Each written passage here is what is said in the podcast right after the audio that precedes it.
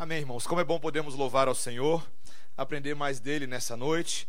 Ah, e agora nos voltarmos para o exercício da palavra de Deus, de aprendermos por meio da pregação das Escrituras. Eu peço a você que abra no texto de Lucas, o Evangelho de Lucas, capítulo 11, versículos 1 a 13. Lucas 11, versículos 1 a 13. Estamos algumas semanas nessa sessão central uh, de Lucas aprendendo mais a respeito do nosso Senhor Jesus ah, e, particularmente, de dicas preciosas que ele dá para o ministério dos seus discípulos. Ah, e hoje temos uma outra sessão conhecida. Vimos o bom samaritano, ah, vimos a história de Marta e Maria com o Senhor Jesus, e hoje nos aproximamos de outro texto também familiar, que encontramos também no Evangelho de Mateus, a respeito da oração dominical e das parábolas que se seguem. E nós vamos ler com fé a palavra de Deus nessa hora. Acompanhe com atenção a leitura das Sagradas Escrituras, a partir do versículo 1 que diz assim: De uma feita estava Jesus orando em certo lugar. Quando terminou, um dos seus discípulos lhe pediu: Senhor, ensina-nos a orar como também João ensinou aos seus discípulos. Então ele os ensinou: Quando orardes, dizei: Pai, santificado seja o teu nome, venha o teu reino. O pão nosso cotidiano dá-nos de dia em dia Perdoa-nos os nossos pecados, pois também nós perdoamos a todo o que nos deve, e não nos deixes cair em tentação. Disse-lhes ainda Jesus: Qual dentre vós, tendo um amigo e este for procurá-lo à meia-noite, e lhe disser: Amigo, empresta-me três pães. Pois um meu amigo, chegando de viagem, procurou-me e eu não tenho nada que lhe oferecer. E o outro lhe responda lá de dentro, dizendo: Não me importunes, a porta já está fechada e os meus filhos comigo também já estão deitados. Não posso levantar-me para tos dar. Digo-vos que, se não levantar para dar-lhes por ser seu amigo, todavia o fará por causa da importunação, e lhe dará tudo o que tiver necessidade. Por isso vos digo: pedi e dá-se-vos-á, buscai e achareis, batei e abri-se-vos-á. Pois todo o que pede recebe, o que busca encontra, e a quem bate abri-se-lhe-á. Qual dentre vós é o pai que, se o filho lhe pedir pão, lhe dará uma pedra? Ou se pedir um peixe, lhe dará em lugar de peixe uma cobra? Ou se lhe pedir um ovo, lhe dará um escorpião? Ora, se vós que sois maus, sabeis dar boas dádivas aos vossos, aos vossos filhos, quanto mais o Pai Celestial dará o Espírito Santo àqueles que lhe o pedirem. Essa é a palavra de Deus. Vamos orar? Senhor, que belo texto, que rico texto o Senhor registrou para nós por mão do médico Lucas. Nós queremos te agradecer, Senhor, porque a profundidade das tuas riquezas nos levam a essa jornada, a essa aventura de contemplarmos cada detalhe das flores desse jardim, de contemplarmos cada nuance das árvores e da beleza da tua criação que está disposta neste texto, Senhor. Queremos de fato aprender a tua doutrina, o teu santo conhecimento, Senhor para que aprendamos a ser homens e mulheres de oração, como esse texto nos diz, em nome de Jesus. Amém. Querido, certa feita, ah, numa reunião de adolescentes na minha antiga igreja, ah, eu estava conduzindo essa reunião. Ah, e antes de nós começarmos a reunião, eu me virei para um amigo, como de vez em quando eu faço aqui com a nossa juventude, e eu pedi para que ele orasse. Então eu virei e falei assim: Fulano de Tal, você pode orar para a gente começar? E meus irmãos, parece que naquele momento eu selei a morte dele. Porque quando eu pedi isso, ele fez ele travou. E ele ficou assim, sem me, olhar, me olhando, e eu falei, ora pra gente. Ele fez, passa pro próximo.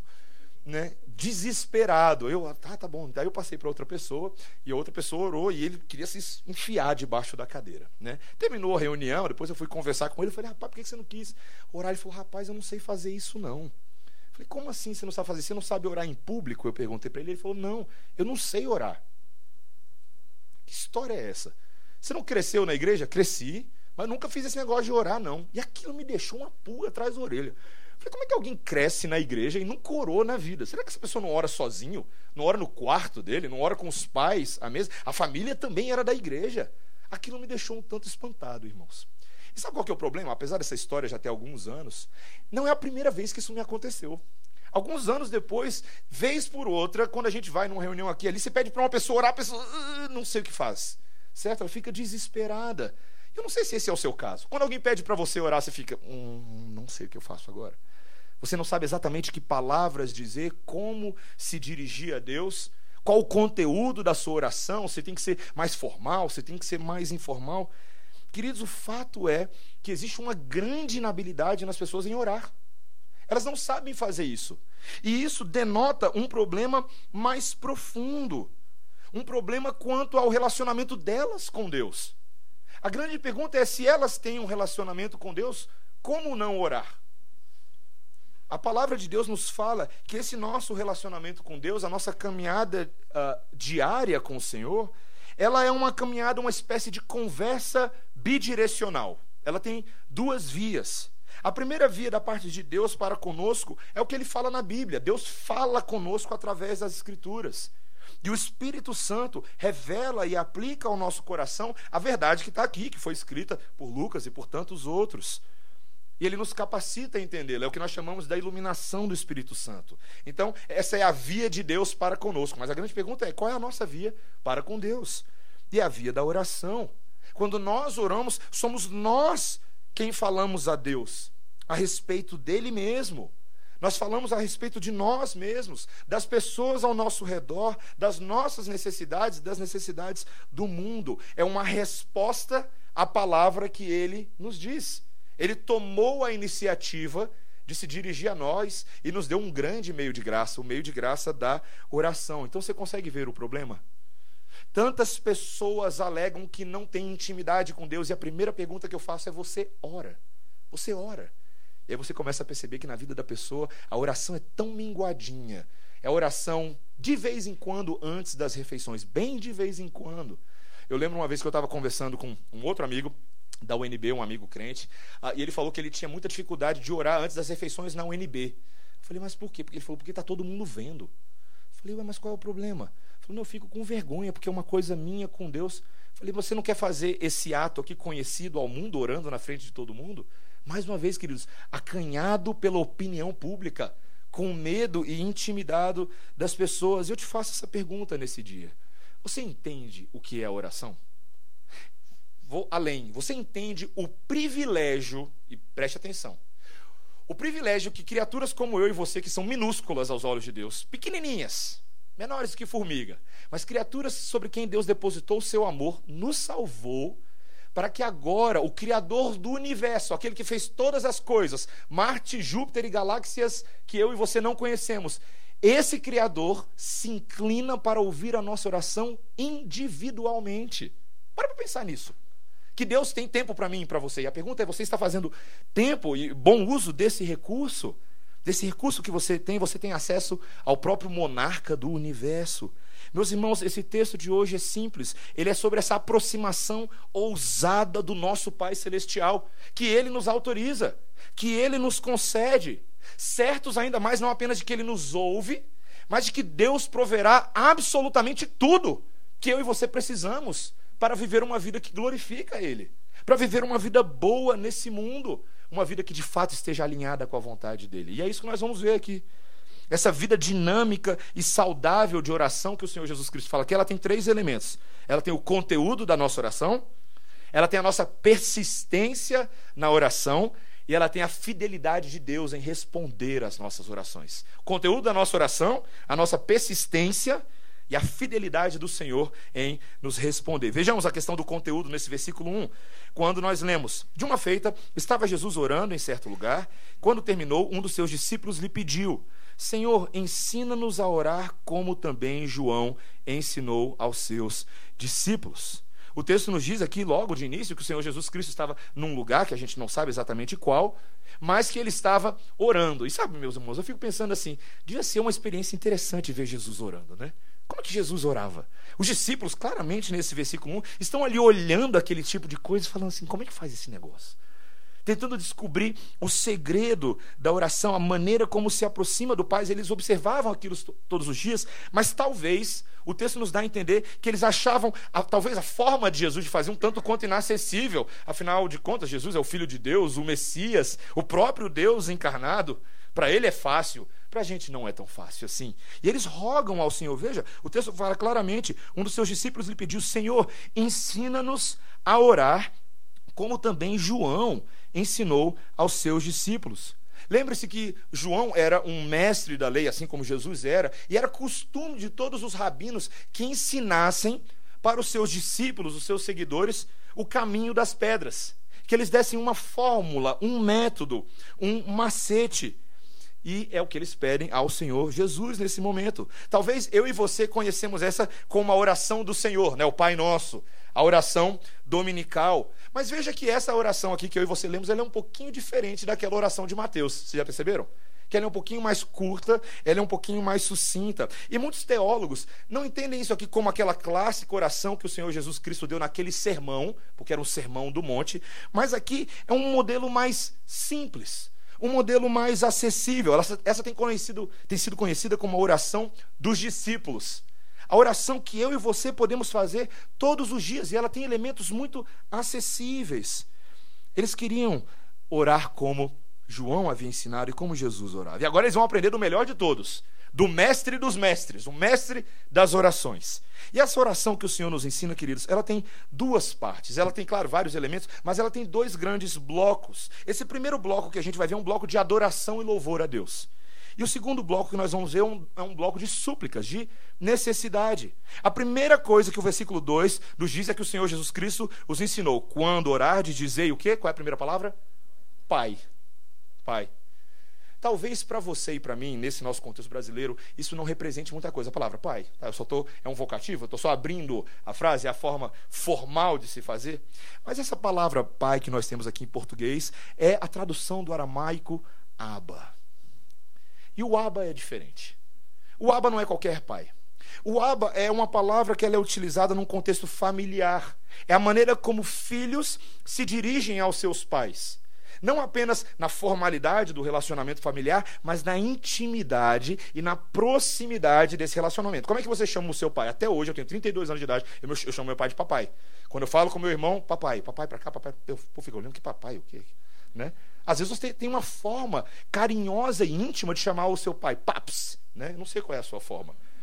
Mas fato é que essa palavra aba é a forma ao mesmo tempo reverente e íntima de se chamar o Pai. E o que o Senhor Jesus Cristo está falando para esses discípulos é maravilhoso, meus irmãos.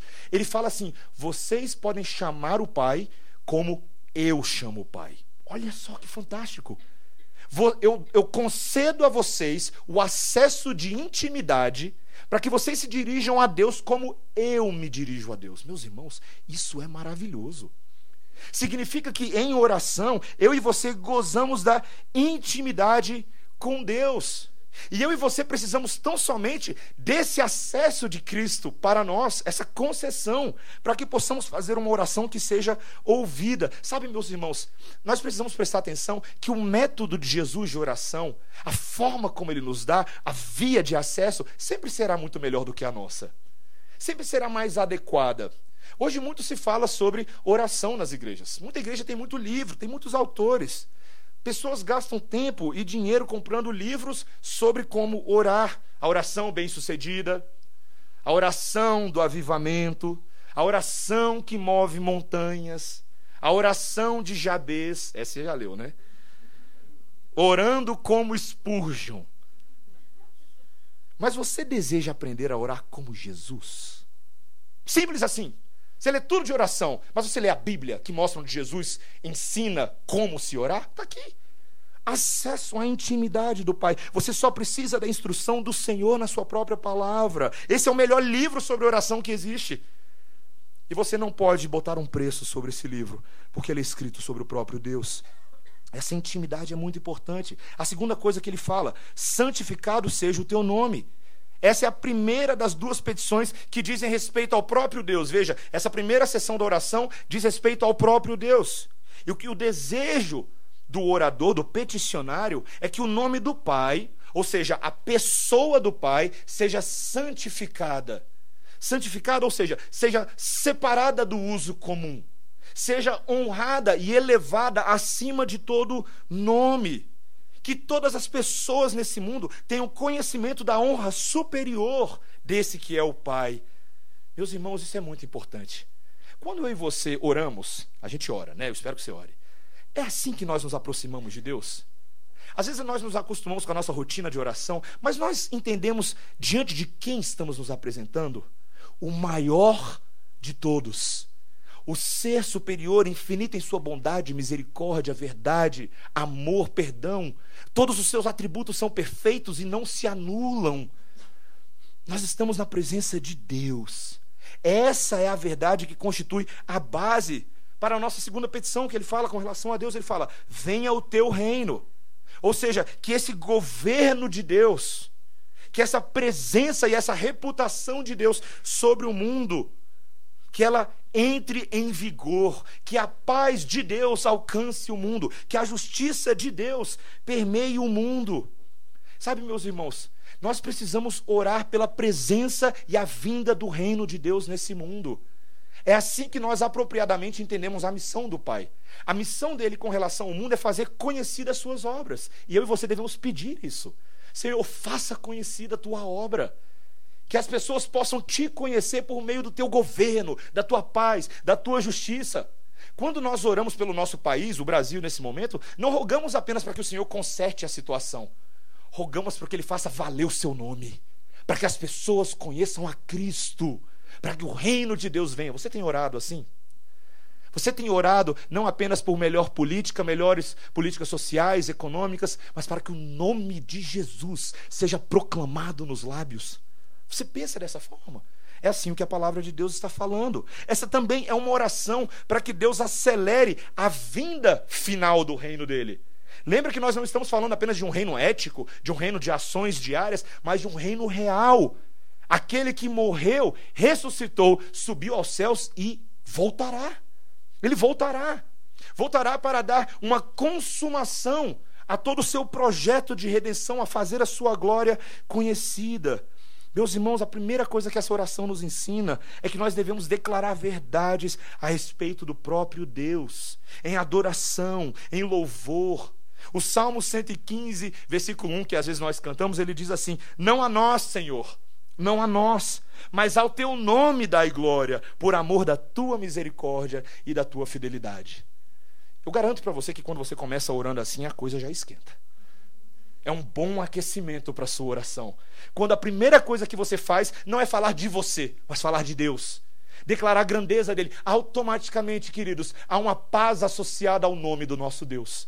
O nosso espírito, automaticamente, é acalmado, é aquecido pelo simples pronunciar o nome de Jesus, nome sobre todo o nome. E nós devemos nos acostumar a mencionar o nosso Deus Trino nas orações. Veja que somente depois disso que são mencionadas as necessidades daquele que ora. O segundo bloco, que ele fala no versículo 3: O pão nosso cotidiano dá-nos de dia em dia. Primeiro, há uma oração por esse fornecimento de pão diário, que o Senhor nos alimente, não apenas com o pão, mas com tudo aquilo que é necessário à nossa subsistência básica, à nossa sobrevivência básica. A provisão de Deus é diária. Olha que interessante.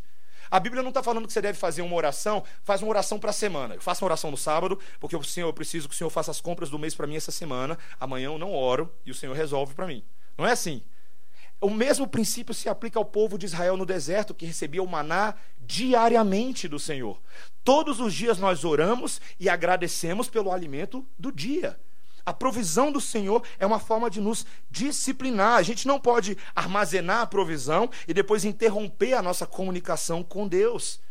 E muito menos achar que a gente pode ficar autossatisfeito com um ou dois dias de provisão. Não. Nós precisamos dela todos os dias. Sabe, meus irmãos, não é apenas a provisão do alimento físico, mas também do alimento espiritual. Nós devemos orar para que a palavra de Deus nos alimente, nos abasteça todos os dias. Tantas vezes nos sentimos fracos, não fisicamente, mas espiritualmente. E quando você vai observar a sua vida, você vê uma relação diretamente proporcional, para o pessoal da matemática aí, entre oração e a sua saúde espiritual. Já para pensar? É simples, queridos. É simples. Quanto menos nós oramos pelo alimento da palavra, mais fracos nós ficamos. Ele é diário, ele é um hábito, ele é uma rotina. E nós devemos desenvolvê-la. Mas não é apenas que o Senhor nos abasteça e nos alimente, mas também que Ele nos perdoe. Versículo 4: Perdoa-nos os nossos pecados, pois também nós perdoamos a todo que nos deve. É uma oração de perdão diário. Sabe, queridos, o perdão é a pedra angular, é a base do nosso relacionamento com Deus. Se Deus não tivesse nos perdoado, se o perdão de Deus não nos fosse acessível, seria impossível que qualquer coisa que nós estamos fazendo aqui nessa noite chegasse a Deus. Qualquer oração, qualquer cântico, porque eu e você somos naturalmente pecadores. O pecado original, ele tenazmente nos assedia. Vivemos num mundo que jaz no maligno. E se não for a graça perdoadora de Deus abrindo os seus braços e te dando acesso ao trono da graça do Senhor, eu e você não podemos fazer as nossas petições conhecidas. Por isso precisamos rogar ao Senhor: Senhor, renova o seu perdão sobre mim. Renova o seu perdão sobre nós. Nós pecamos demais, gente. Faz uma conta de quantas vezes você peca no dia. É pouquinho, né?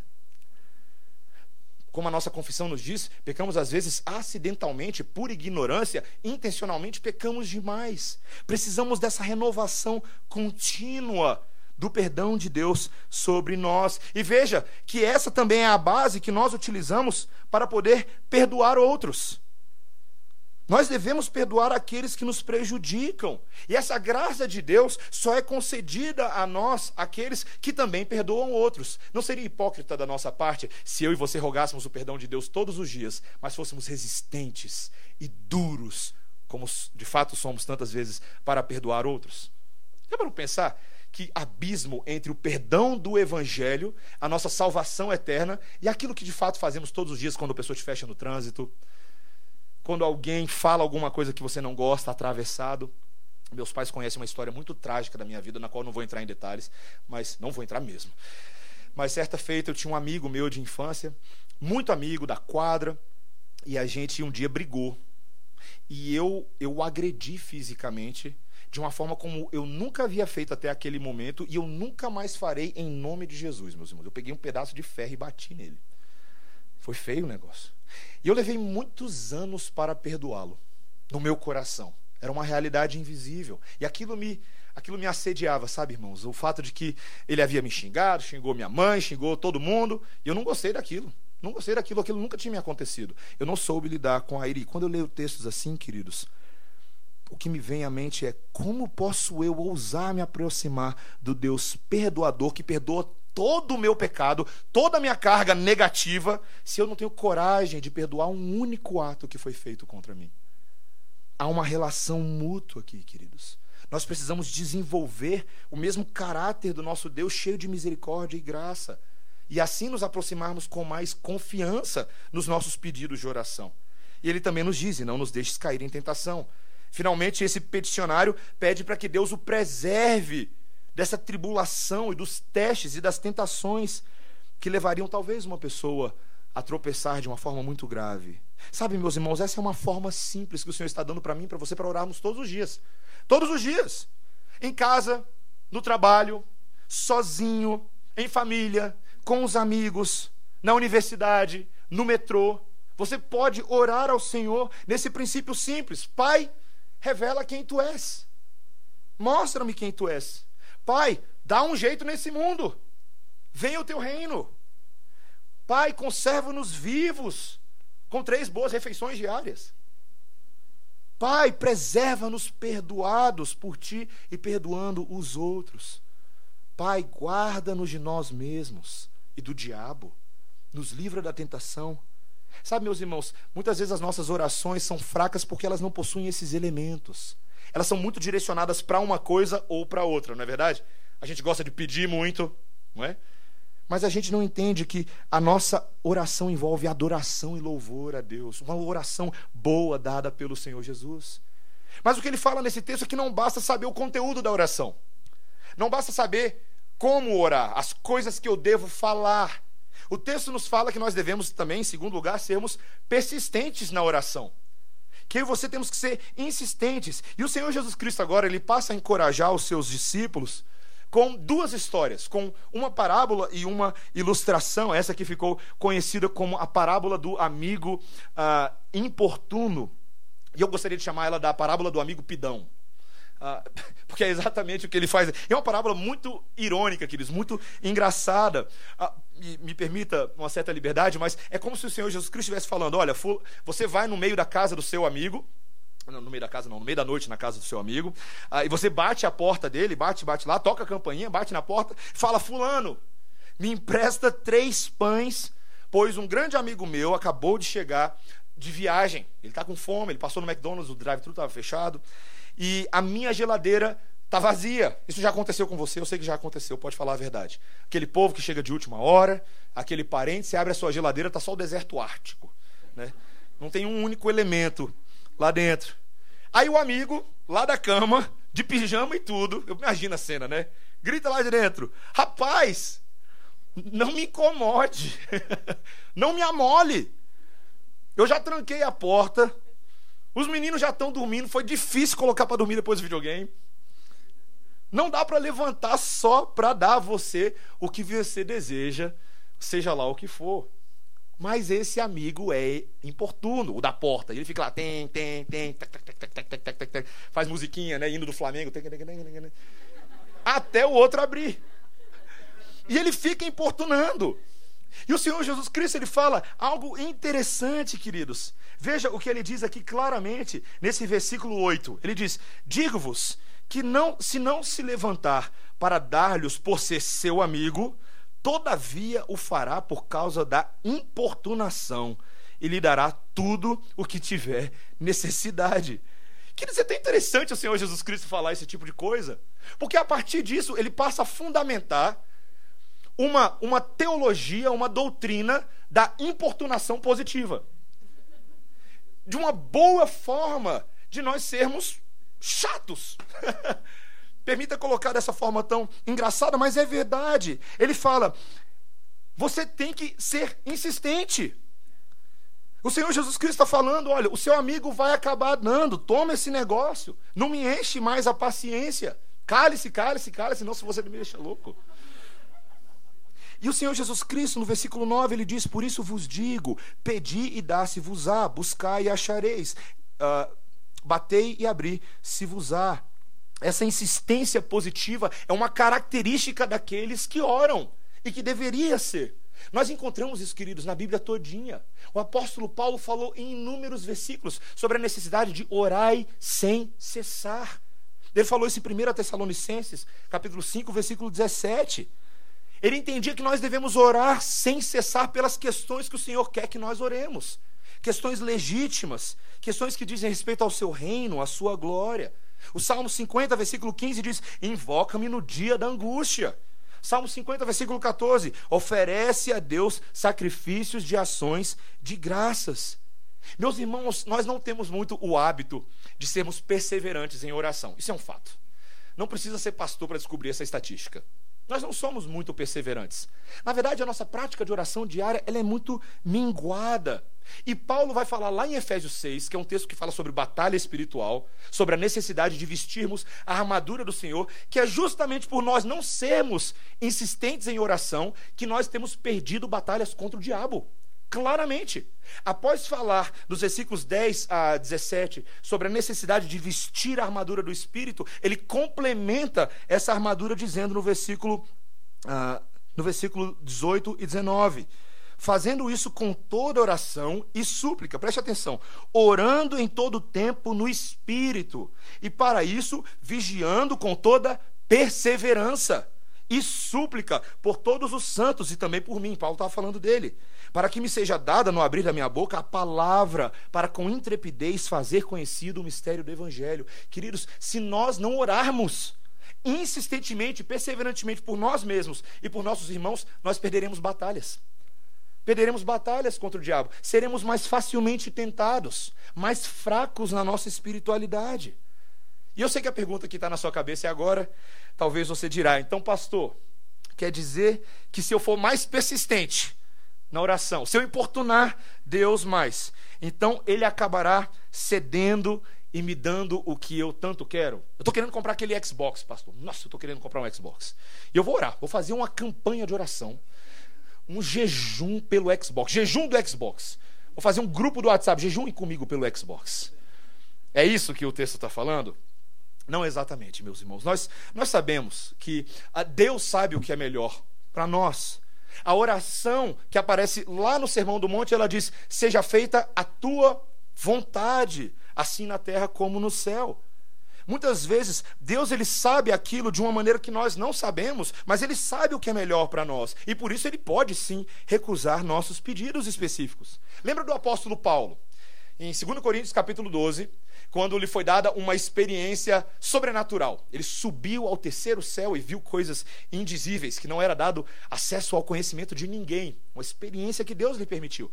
E ele voltou dessa experiência completamente ah, fascinado boquiaberto. E o texto nos diz para que Paulo não se ensoberbecesse, Deus colocou um espinho na carne dele, um mensageiro de Satanás.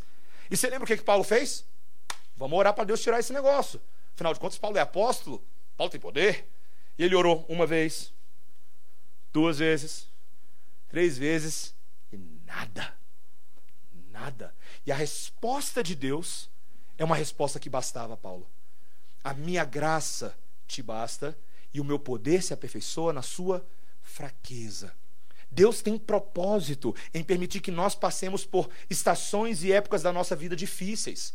E às vezes a gente ora, Deus me livra desse negócio, e ora, e Deus não livra. Não no seu tempo, não na sua forma, porque nesse processo ele está te aperfeiçoando, se tornando um homem mais cheio de caráter, uma mulher mais cheia de virtude, um homem que ama mais, que perdoa mais, que aguenta mais, que tem mais paciência, que tem mais longanimidade. Deus sabe o que é melhor para nós. Se Deus de fato nos desse em oração tudo o que nós pedimos, meus irmãos, Deus seria apenas um Papai Noel, não é verdade? Apenas um Papai Noel. Mas Ele é Deus e Ele é Senhor sobre as nossas vidas. E por isso aqui vem o segredo. O segredo é que a nossa, em primeiro lugar, a nossa persistência em oração, a nossa ousadia na oração, são ferramentas não para mudar a sensibilidade de Deus, mas a nossa sensibilidade. Para nos tornar mais dependentes do Senhor para nos ensinar que a nossa dependência do Senhor é de fato diária, é de todos os dias, e que quem dá a palavra final em tudo é o Senhor. Queridos, esse tipo de oração insistente, que acha que simplesmente você pode mandar em Deus, declarar em Deus entre as nações, fala, eu declaro, e porque eu sou filho do rei, Deus vai fazer, essa não é uma oração bíblica. A oração bíblica reconhece a sua posição diante do Senhor e ajuda nós a reconhecermos que somos absolutamente necessitados dele, de que as nossas vidas, tudo que nós temos e possuímos, cada detalhe, é do Senhor, e por isso nós oramos em reconhecimento persistente da graça do Senhor sobre nós. Mas o que é fascinante nesse texto, queridos, é que mesmo assim, Deus manda o povo ser persistente. Ele fala: peçam e conseguirão. Busquem e acharão, batam e alguém abrirá a porta. E a grande pergunta e última para a gente aqui é: como equilibrar essas duas realidades? Um Deus que é soberano, mas ao mesmo tempo um Deus que é dadivoso. E Ele mesmo dá a resposta, meus irmãos. Ele mesmo. O ponto e último ponto é que Deus é fiel em responder os seus filhos. Deus nos ama e é fiel em responder aos seus filhos. Versículo 10. Pois todo o que pede, recebe, o que busca, encontra, e a quem bate, abrir-se-lhe-á.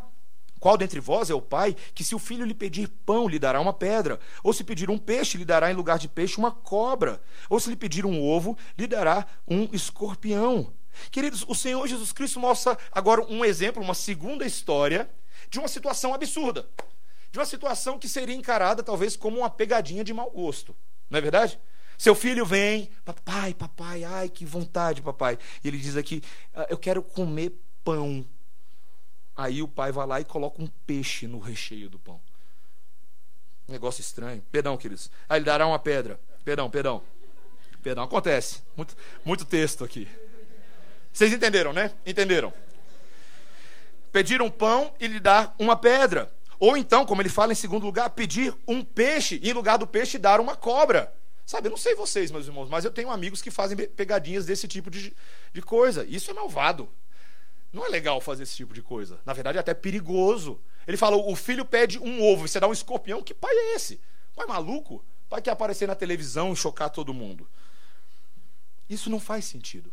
O Senhor Jesus Cristo falou: essa não é a norma, essa não é a maneira como pais cuidam dos seus filhos. E o que ele diz no final é: se vocês, pais terrenos, que são maus, que são pecadores, sabem dar boas coisas aos seus filhos, porque vocês amam os seus filhos, porque vocês, no mínimo, têm respeito por eles. e atenção por eles, quanto mais o vosso Pai Celestial, que, cujo amor é incomparável, cuja soberania e cuidado por nós não pode ser dimensionada.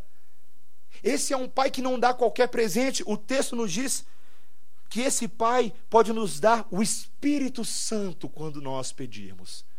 Vocês conseguem entender o que, o que Jesus está falando aqui, meus irmãos? Ele está falando.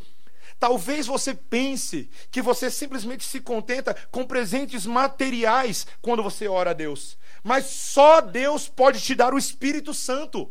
Existe uma única pessoa em todo o universo que pode se dar a si mesmo a você. E essa pessoa é Deus. E Ele te ama tanto. Deus nos ama tanto, meus irmãos, que Ele se coloca a si mesmo dentro de nós. Ó, oh, vai entender isso. Como isso é possível? Que amor é esse?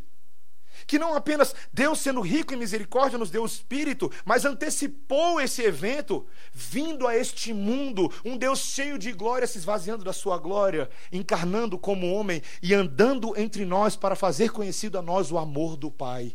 Meus irmãos, quem está falando a esses discípulos, ensinando a orar, é o próprio Deus. E a própria presença de Deus, a presença do Espírito com os discípulos é o maior presente de amor que um pai pode dar ao seu filho. É o maior presente de todos. Isso deveria nos constranger, irmãos. Nos constranger porque tantas vezes aquilo que nós pedimos ao Pai, ainda que insistentemente, não é aquilo que Ele nos quer dar. Eu e você temos orado para que sejamos cheios do Espírito, cheios da palavra, cheios de ousadia, cheios de unção no Senhor. Temos orado por isso. Intrepidez e não espírito de covardia, espírito de poder, de amor, espírito de perdão e misericórdia. Será que as nossas orações são para que nós sejamos mais parecidas com o próprio Deus, como o nosso presbítero Cláudio orou há pouco, tão bem no nosso culto? Será que nós entendemos isso, meus irmãos? Que aquilo que Deus pode nos dar em oração atravessa e extravasa a barreira daquilo que nós conhecemos de que Deus é tão maior e tão superior. E por isso ele fala: orem sim. Porque o Deus grandioso do universo dá as coisas grandes e as coisas pequenas. Queridos, Deus é tão bom. Deus é tão bom e tão misericordioso. Eu e você que caminhamos com o Senhor há um tempo, experimentamos isso na nossa experiência, que de vez em quando a gente ora pelo PlayStation e Deus não dá o PlayStation. Você ora pelo picolé e Deus não dá o picolé. Deus, eu quero viajar para Disney. Deus não dá que esse tipo de coisa não é comum na experiência do crente, não porque nós achamos que simplesmente o mundo é uma série de coincidências boas, mas porque Deus atenta detalhadamente, inclusive para coisas que são pequenas, coisas que são boas. Posso dar um exemplo para vocês? Em Gênesis, no capítulo 2, a partir do versículo 18, Deus cria o homem, olha para o homem e atenta para as suas necessidades. Não é bom que o homem esteja só. Falhei uma auxiliadora que lhe seja idônea. Meus irmãos, tenho certeza absoluta que Eva era muito melhor do que o PlayStation. Talvez Adão precisasse de um PlayStation, mas Eva era muito melhor. Não havia comparação. Porque o nosso Deus não se contenta em dar aquilo que nós achamos o que precisamos. Deus nos dá aquilo que de fato nós precisamos. E o homem precisa da mulher, e a mulher precisa do homem, e Deus fez todas essas coisas. Sabe qual que é a aplicação simples para vocês? Meus jovens, homens e mulheres. Vocês querem casar? Sabe o que vocês devem fazer? Orar. Deus, eu quero casar. Peçam isso ao Senhor, porque a palavra do Senhor nos mostra que naquilo que pedimos e é legítimo aos olhos de Deus, esse Pai gracioso cuida de nós. Eu não estou garantindo para você que você vai receber o que você quer do seu jeito e como você quer, mas ore por coisas boas. Ore por coisas que Deus nos assegurou na Sua palavra. Eu tenho inúmeros versículos, meus irmãos, que poderiam mostrar isso. João 15, 7, olha só. Se permanecerdes em mim e as minhas palavras permanecerem em vós, pedireis o que quiserdes e vos será feito. 1 João 3,22: Aquilo que pedimos, dele recebemos, porque guardamos os seus mandamentos e fazemos diante dele o que lhe é agradável. Meus irmãos, inclusive a palavra de Deus nos diz para pedirmos com fé, com insistência, como quem quer receber. O exemplo que me vem à cabeça é o de Tiago, quando ele fala: orem por sabedoria. Tem muita gente que não tem sabedoria hoje em dia. orem por sabedoria. E o que, que ele fala? Se, porém, algum de vós necessita de sabedoria, preste atenção, peça a Deus, que a todos dá liberalmente e nada lhes impropera. Peça, porém, com fé, em nada duvidando. Pois o que duvida é semelhante à onda do mar, impelida e agitada pelo vento. Não suponha esse homem que alcançará do Senhor coisa alguma. Homem de ânimo dobre, inconstante em todos os seus caminhos. A teologia da prosperidade, meus irmãos, no meio evangélico dos nossos dias, criou uma aura tão negativa, tão negativa e tão pesada. É uma teologia que transforma Deus em meramente um veículo de, de barganha, em que eu entro com Deus em negociata para Ele me dar algumas coisas e eu faço algumas coisas para Ele, mas tudo em meu favor, não em favor dele. Essa teologia perversa, ela acabou tirando de nós aquilo que é legítimo nas Escrituras. Muitas vezes a gente responde má teologia indo para um outro extremo, em que Deus ele não responde orações, em que Deus não se importa com seus filhos, em que Deus não cuida de nós, mas isso não é bíblico, meus irmãos. Isso não é bíblico. Nós temos um Deus amoroso e bom. Queridos, o Senhor Jesus Cristo morreu para que eu e você tivéssemos livre acesso ao Pai. Quando ele morreu pelos nossos pecados, removendo de nós a culpa que nos separava de Deus, o véu foi rasgado os santos dos santos se tornaram acessíveis para pessoas como eu e você, que outrora pecadores, mas agora lavados e redimidos pelo sangue do Cordeiro. E eu e você temos acesso. É por isso que o autor de Hebreus, imbuído dessa teologia, ele fala: sejam ousados. Acessem o trono da graça do Senhor, onde vocês encontrarão socorro em tempo oportuno. Hebreus 4,16. Nós precisamos crer nisso, meus irmãos. Essa timidez na oração, essa, ah, eu não sei como falar com Deus, não é a forma como Deus nos dá acesso hoje. Ele nos dá livre acesso, meus irmãos. E por isso a gente não precisa ficar com vergonha de conversar com o nosso Paizinho Celestial. Nós não precisamos. Também não devemos barganhar com Deus. Esse é o ponto de Jesus. Sejamos objetivos pediremos aquilo que estamos precisando. Nós não estamos num, num, jogo de gato e rato com Deus, nem de esconde-esconde, um jogo de truco ou de pôquer que você mostra uma mão e você não está barganhando com Deus. Ele sabe do que nós precisamos e Ele quer nos dar essas coisas se nós pedirmos. Meus queridos, Deus é tão, Ele é tão bom comigo e com você, tão bom, tão bom, que mesmo eu e você, sendo pífios na nossa vida de oração. Deus ainda nos dá. Não é verdade? Ele não dá mesmo sem você pedir. Porque esse é o nosso Deus, queridos. Esse é o caráter dele. Ele é um Deus abundante em dádiva. Um Deus bom, que cuida de nós. Se Deus nos desse saúde, vida, felicidade, bom casamento, tão somente segundo a proporção das nossas orações, estávamos todos lascados. Todos nós sabemos disso. Mas isso não é verdade, irmãos. Isso não é verdade. Encerro falando as palavras do apóstolo João em 1 João 5, 14 15, quando ele diz: E esta é a confiança que temos para com Deus, que se pedirmos alguma coisa segundo a Sua vontade, Ele nos ouve. E se sabemos que Ele nos ouve, Quanto ao que lhe pedimos, estamos certos de que obtemos os pedidos que lhe temos feito. Não tem melhor do que isso, queridos. Essa é a palavra do Senhor. Para que eu e você não sejamos tímidos na nossa oração. Muito pelo contrário, persistentes, ousados, fazendo bom uso de um recurso que o nosso próprio Deus nos deu e agora o Senhor Jesus Cristo concede aos seus discípulos. Temos uma reunião de oração aqui na igreja todos os domingos às 18h10. E pelo andar da carruagem da nossa oração, eu, como pastor, posso diagnosticar que nós não temos sido muito persistentes em oração. Que nós não somos muito disciplinados. E precisamos ser mais. Deus nos dá a oportunidade hoje, não apenas de você ser mais frequente na sua reunião de oração de domingo, aqui na igreja, mas para que você cultive uma vida de persistência de oração. Pela manhã, ao deitar, ao levantar, nas suas atividades do dia, sendo o prefácio de cada atividade e o término, a palavra de gratidão de cada uma das coisas que nós fazemos.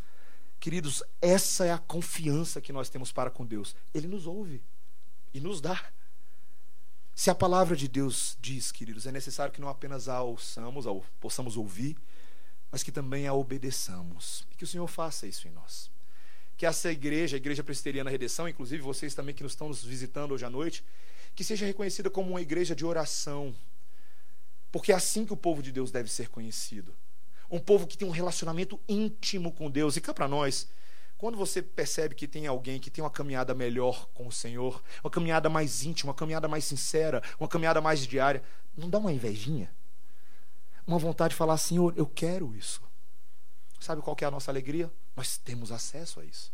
Basta fazer bom uso e que o Senhor nos ensine a fazer isso. Amém, irmãos? Vamos orar.